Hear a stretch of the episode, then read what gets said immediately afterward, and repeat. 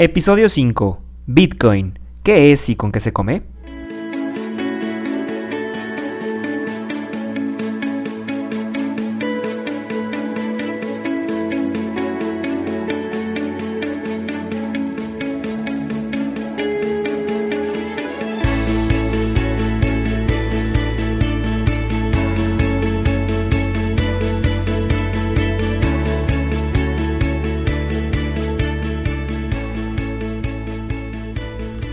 Hola, ¿qué tal? Bienvenidos a todos ustedes a un episodio más aquí del podcast de la autopista del emprendedor.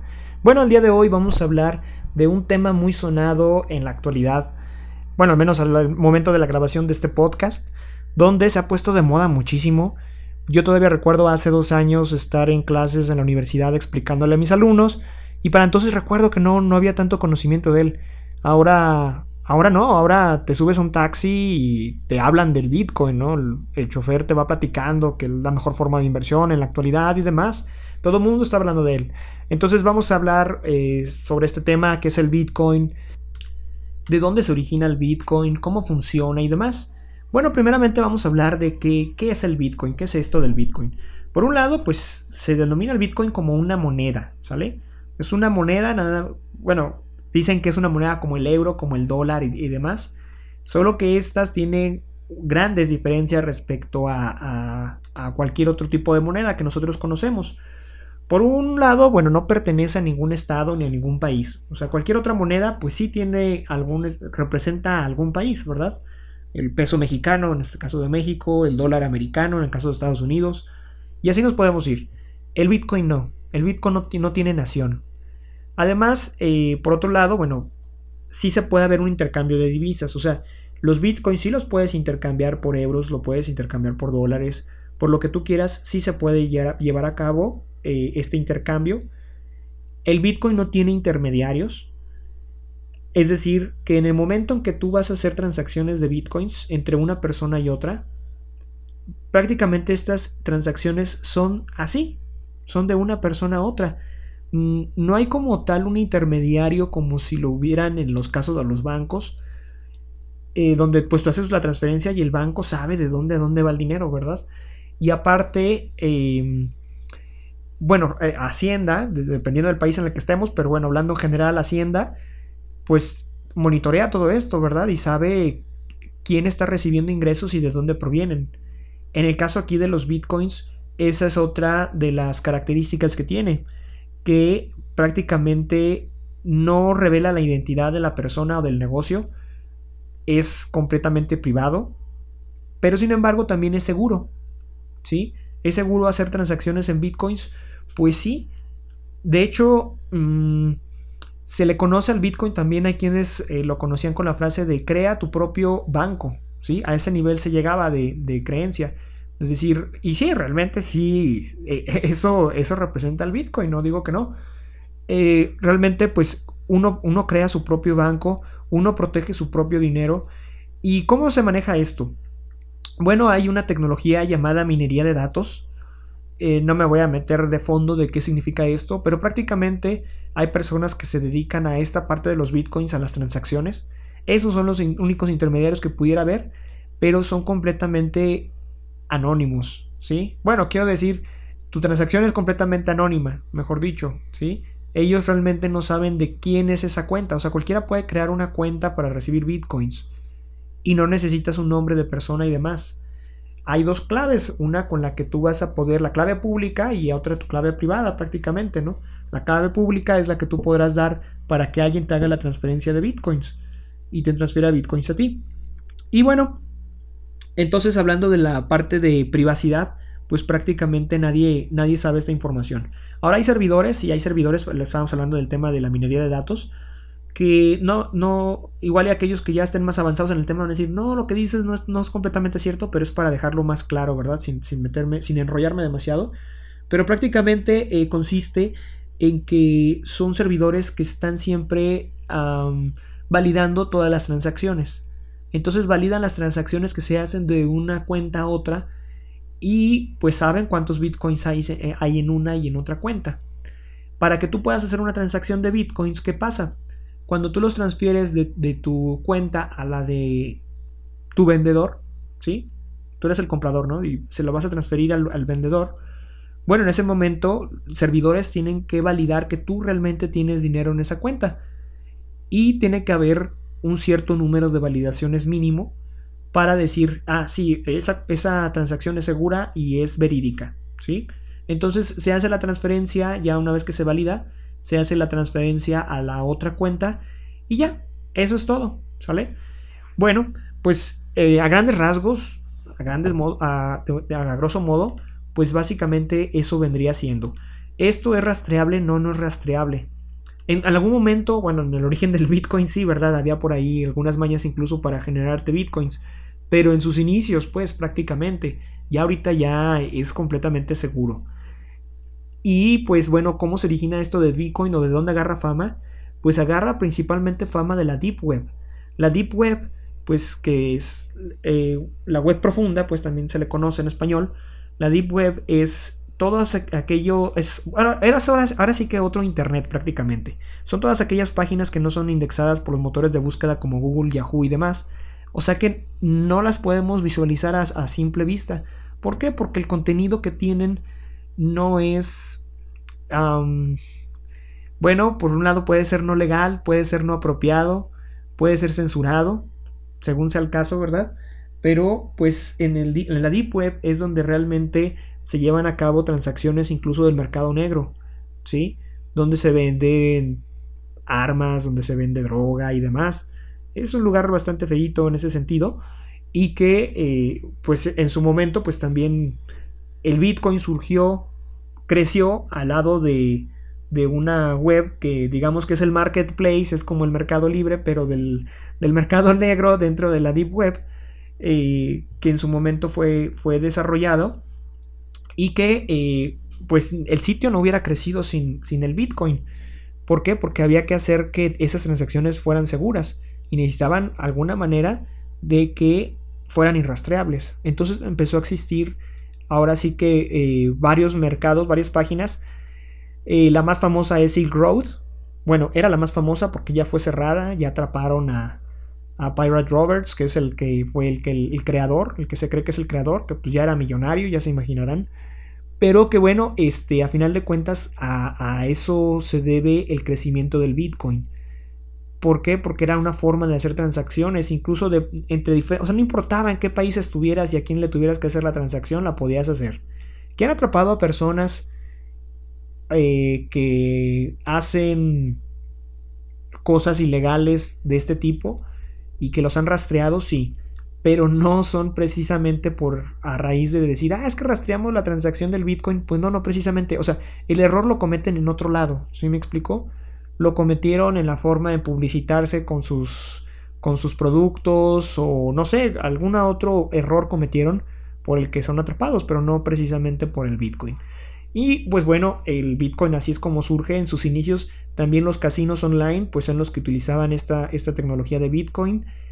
Y pues eh, me parece que primer, el primer producto que se vendió en Bitcoins fue una pizza, si mal no recuerdo. Una pizza y que pues en sus inicios el Bitcoin no valía casi nada. Ahora vale muchísimo. Y no digo las cantidades porque pues depende de cuando tú escuches este podcast es lo que va a valer el Bitcoin. Eh, la caída más fuerte que tuvo el, Bitcoin fue precisamente cuando cerraron el, marketplace que les comento, que es el de Silk Road. Lo cerraron y ahí tuvo una, una caída bastante fuerte.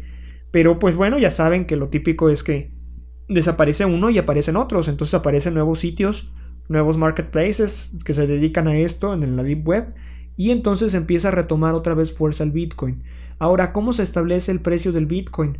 A grandes rasgos, pues es de acuerdo a la oferta y la demanda, ¿sí? Mientras eh, más demanda haya del Bitcoin, pues el precio va aumentando, ¿sí? En la actualidad, pues ya hay más criptomonedas, de hecho, más adelante pensamos hacer un episodio dedicado a esta parte de las criptomonedas, pero eh, bueno, ahorita vamos comenzando con lo básico y el principal que es el Bitcoin y el más eh, sólido hasta el momento, tiene mucha solidez el Bitcoin y que pues contar porque es, ahora sí que el padre de la criptomoneda prácticamente, ¿sale? Se les conoce también con ese nombre como criptomonedas por la forma en que trabajan. Entonces, aquí la cuestión es que tu dinero pues prácticamente es completamente virtual, ¿sí? es completamente virtual y depende de dónde tengamos audiencia, si tenemos audiencia de algún país como Argentina y demás, pues nos podrán platicar aún más ellos sobre el uso del Bitcoin, porque en muchos países es moda el Bitcoin y se está llevando a cabo. De hecho, yo me temía que aquí en México pues también empezara a sonar mucho el, Bitcoin a raíz de, del nuevo presidente de los Estados Unidos por el tema de las remesas, ¿verdad? El tema de que sabemos que son de las principales fuentes de ingreso para México.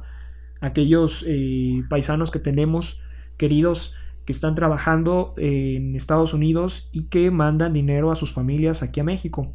Esa, eh, si en algún punto, en algún momento dado, fuera, hubiera alguna barrera para que puedan recibir su dinero o que hubiera eh, costos más altos, que los hay, porque Western Union no es nada barato, en el caso de aquí de México es lo que utilizamos eh, normalmente, pero bueno, si, si hubiera alguna otra barrera, seguramente el Bitcoin entonces empezaría a tomar mucho, mucho poder aquí en México. En algún punto lo vamos a ver. Ahorita porque es moda, el, bueno, tanto el Bitcoin como cualquier otra criptomoneda, pues se están poniendo de moda porque son formas de inversión. O sea, hay casos de, bueno, sí podemos llamar los casos de éxito de quien en, en, los inicios del Bitcoin se les ocurrió comprar unos cuantos Bitcoins, unos miles de Bitcoins, y se les olvidaron. Se les olvidaron y dejaron ahí la cuenta varios años, y de repente se meten y resulta que el valor de sus Bitcoins es altísimo y que prácticamente se han vuelto millonarios, ¿sí? Y bueno, también encontramos aquellos que empiezan a querer eh, lucrar con esto. Eh, aquellos que quieren venderte por internet el know-how del conocimiento de cómo hacerte millonario con bitcoins y demás. Pero bueno, o sea, es una moneda. O sea, comprendamos que no, no es precisamente como las acciones y demás. Es como querer invertir en, decir, bueno, voy a, voy a, voy a hacer eh, dinero por el tipo de cambio, ¿no? Entre dólares y euros y voy a invertir mis, mis, pesos en otra moneda. Es exactamente lo mismo. La cuestión es que ahorita pues es moda. Y el problema de esto es que ya han surgido más criptomonedas que, eh, eh, que, que son moda también. Prácticamente son moda. Entonces ahorita ya hay muchos grupos de Facebook incluso donde hablan y empiezan a especular sobre si va a aumentar o va a bajar una criptomoneda u otra. Y al final, pues, eh, bueno, de hecho hay un caso por ahí de una familia, me parece que es de Estados Unidos, que vendió su casa, vendió su casa que tenían y se fueron a rentar para invertirlo en bitcoins y ya se compraron su segunda casa. Eh, eh, eso es en ese momento, ¿sale? Pero recordemos lo que les acabo de comentar al principio del podcast. Ya cuando todo mundo te está hablando del Bitcoin, y todo el mundo dice, es que el Bitcoin, y empiezan a preguntar, de hecho, ¿eh? o sea, yo ya a diario recibo preguntas de alguien que me dice, oye, ¿y el Bitcoin qué? Oye, ¿es buena manera de inversión? Pues yo creo que ahorita ya es demasiado tarde, ¿eh? o sea, ya ahorita invertir en esto, pues ya no es, no es, tan, no es tan fácil. Incluso hablar de minería de datos, aquellos que se dedican a decir, oye, ¿y si pongo mis servidores para hacer minería de datos? Porque ellos también ganan dinero, ¿sale? Eh, ya eso será, será más eh, complicado, un tema más avanzado que tendremos tal vez en algún otro podcast, pero en este momento no. Pero que aquellos que me dicen, bueno, y si tengo servidores y demás, pues el Bitcoin no es rentable. O sea, ahorita eh, tener servidores para eso es, es, complicado, ¿sale? Para otra criptomoneda, criptomoneda, perdón, sí puede hacer, sí todavía puede hacer que consigas, pero bueno, los servidores que hay que conseguir, pues sí representan una, una cierta inversión y que eh, ahorita el, mejor que el bueno no el mejor vamos a decir el, más el más alcanzable en precio y que por lo tanto pues te da un retorno de inversión más rápido eh, es un equipo que está en demanda pero muchísimo. Entonces para que te llegue un equipo ahorita es, es bastante tardado y de aquí a que te llegue el equipo pues ya las cosas habrán cambiado sale entonces posiblemente pues se vuelva menos rentable ya para entonces, para cuando nos llegue el equipo. Pero bueno, eh, prácticamente pues ese es el, el, show, la dinámica que tiene ahorita el Bitcoin y las demás criptomonedas. Eh, esto pues en qué puede cambiar? Pues puede cambiar muchísimas cosas. De hecho yo creo que en otro podcast también vamos a hablar de cómo va a cambiar el futuro el, el Bitcoin. Pero a grandes rasgos pues ¿qué podríamos decir? El Bitcoin puede representar una amenaza para cualquier tipo de empresa que sea intermediaria.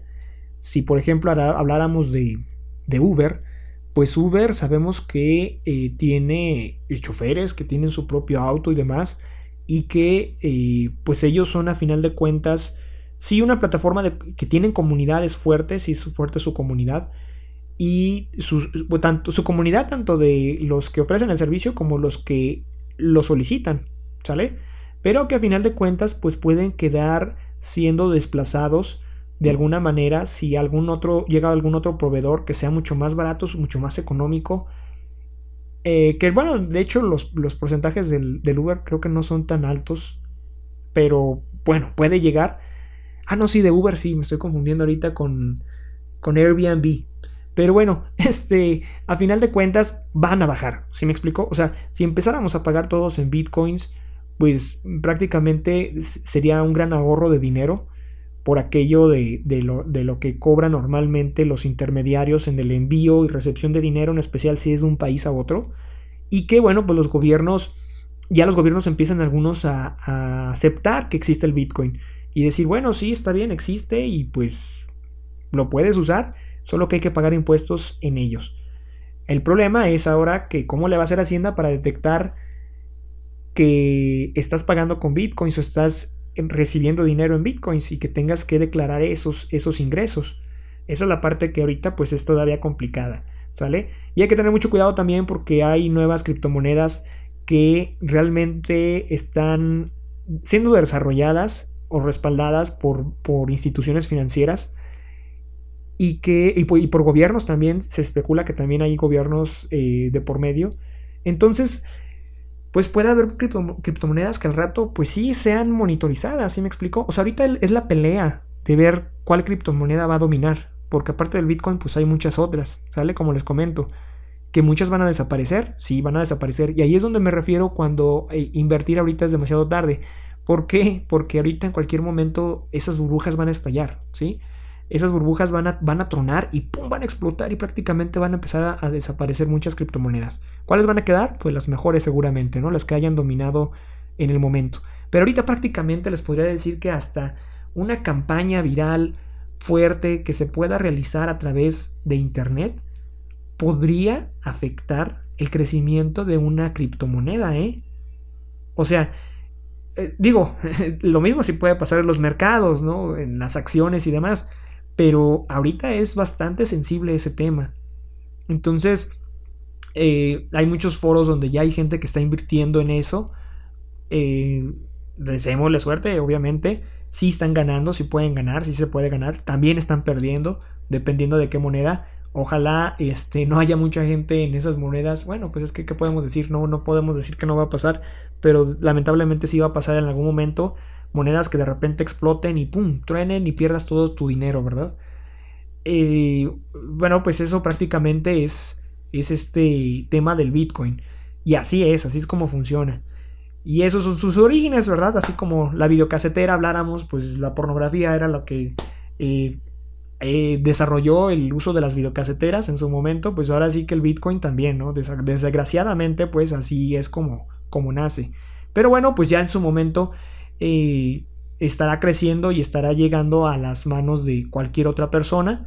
Ahorita hay quienes me preguntan también si aceptar en su tienda online o en su negocio físico bitcoins.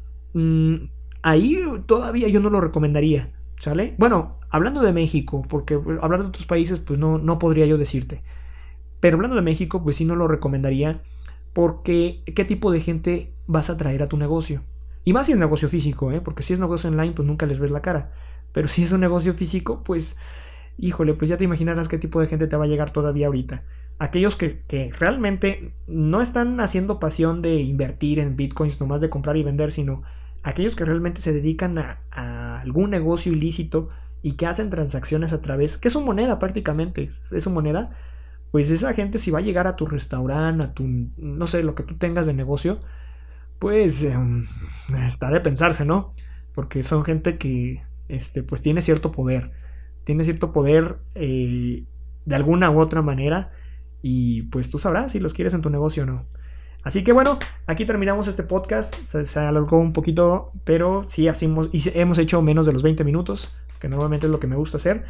Menos de, menos de ese tiempo para que lo puedan escuchar en su viaje al, trabajo, al gimnasio, en lo que ustedes quieran, en lo que estén en este momento. Ahí luego me cuentan qué estaban haciendo cuando escuchaban el podcast.